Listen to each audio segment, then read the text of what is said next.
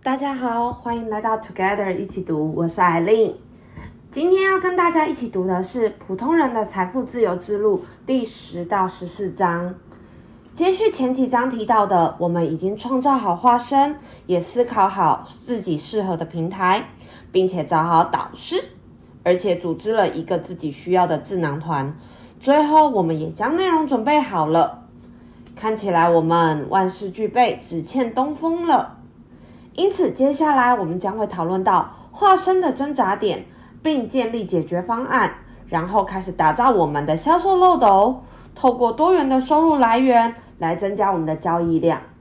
毕竟，想要通往财富自由之路，除了把产品准备好之外，如何把产品推广出去来获利，更为的重要了。毕竟，如果我们关起门来，只是制作很好的内容，但没有帮助听众解决他想要的问题，那他为什么还要花费时间来听呢？在第十章，作者便提到了准确点出化身挣扎的重要性。毕竟有一句老话说：“知己知彼，百战不殆。”只有了解化身心中的问题，才能帮我们切入重点，确实去提供化身他想要获得的知识。因此，在书里面，作者。他透过了四个很简单的问题来帮助我们更进一步的去了解化身。这四个问题分别是：你是怎么知道或是找到我的内容的？你喜欢我制作的内容吗？你不喜欢内容的哪些部分？你现在最大的困难点是什么？透过上面的这四个问题，我们可以知道我们的听众他来自何方。并且针对对方有兴趣的内容来进行更深入的讨论，然后适时的筛选观众不喜欢的部分，可以让我们提供更符合对方想要听到的内容。最后就是透过了解听众的痛点，来提供对他们更有帮助的资讯，才会让听的人觉得有所收获，而愿意持续的去追踪。就像是我自己在工作上，对于每一通客户的来电。我都会去了解他是从哪边知道我们的，而且我还会去了解他搜寻的关键字，或者是他的搜寻平台，这些都可以帮助我自己在未来的行销规划上面去做一些调整。而除了问客户从哪里来之外，我也会问说他现在碰到的问题是什么，因为我自己会觉得说产品是死的。那只有透过产品来解决问题，才是真的可以帮助到我的每一个客人。也透过每一个客户的使用经验分享，让我来了解我自己的产品未来它可以发展的方向，跟它要改善的目标。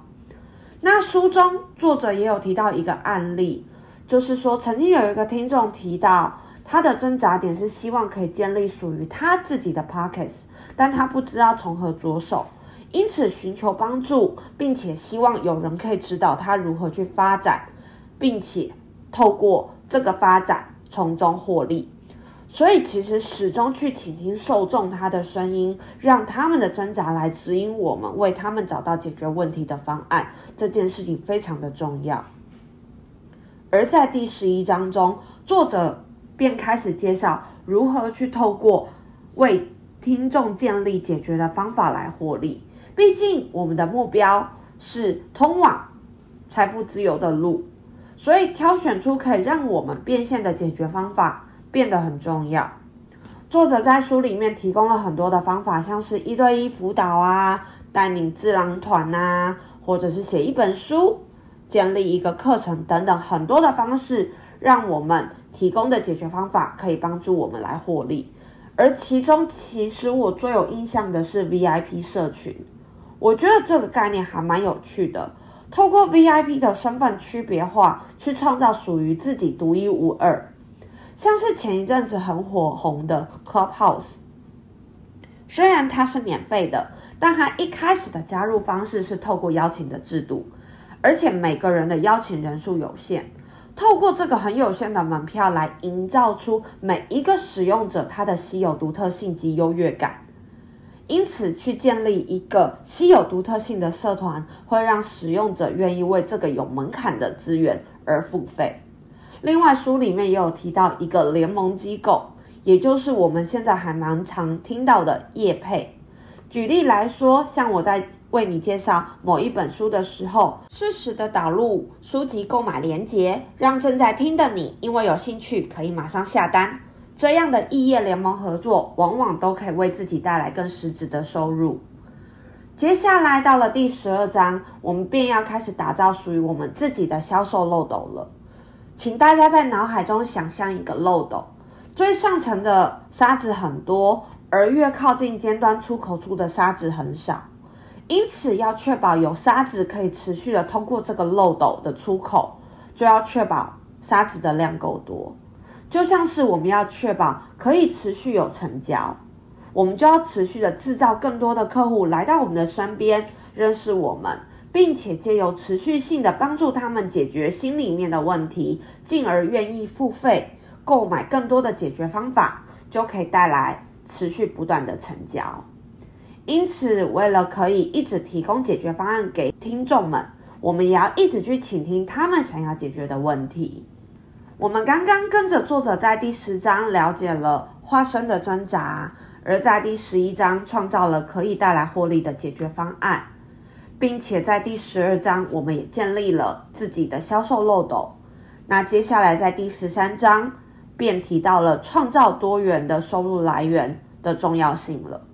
作者在书里面提到一个很重要的概念：短期的财富是今天有，明天没有；而长期的财富则会持续一生。所以，我们不要期待一夜致富。而是借由时间慢慢去累积，带着我们通往财富自由。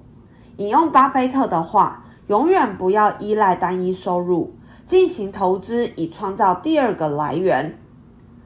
因此，透过现有的客群来创造第二个收入来源，像是很多的说书人，他都会透过自己的说书频道，然后推广自己的线上课程。后续可能也会提供付费的 VIP 社群，让一群都有求知欲高的听众，因为认同知识传递而愿意持续的花费买单。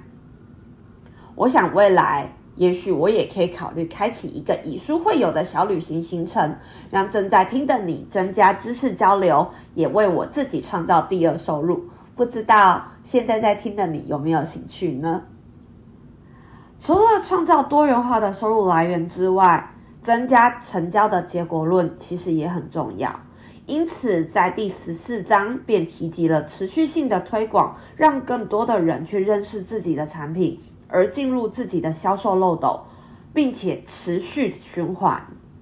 所以，为了要落实这个部分，如果你喜欢我们的节目，就要麻烦你给我们五星好评，而且推荐给你身边也喜欢阅读的朋友，好吗？不要忘记，我们都要随时的去推广，制造更多潜在客户认识我们的机会。这其实不仅是增加客户的数量，而且随着你的客户群增加，你会收集到更多属于他们的增加的点，然后借由这些增加点来寻找更多为他们服务的机会，而这些机会都可以让我们在财富自由的路慢慢的前进。听起来是不是一个持续不断的循环呢？不知道大家有没有听过团购或是买过团购呢？其实我觉得作者在这几个章节提到的概念，很像现在很普及的团购组。这些团购组的客户群通常是地方妈妈们，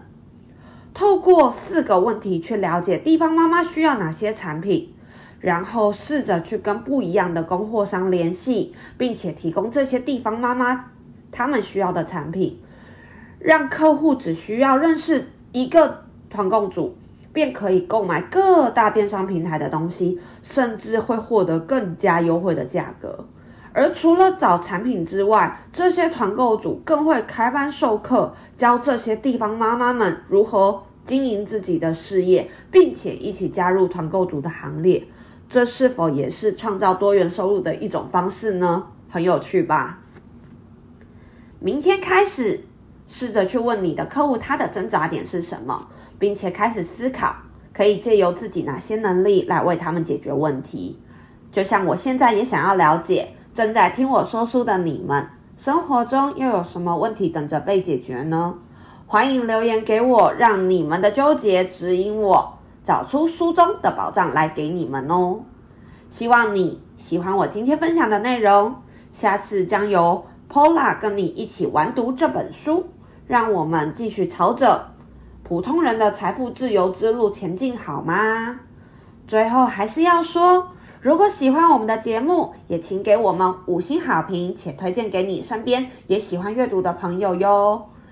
也欢迎留言写下你对这集的想法跟意见。祝大家有一个愉快美好的一天！Together 一起读，与你下次见。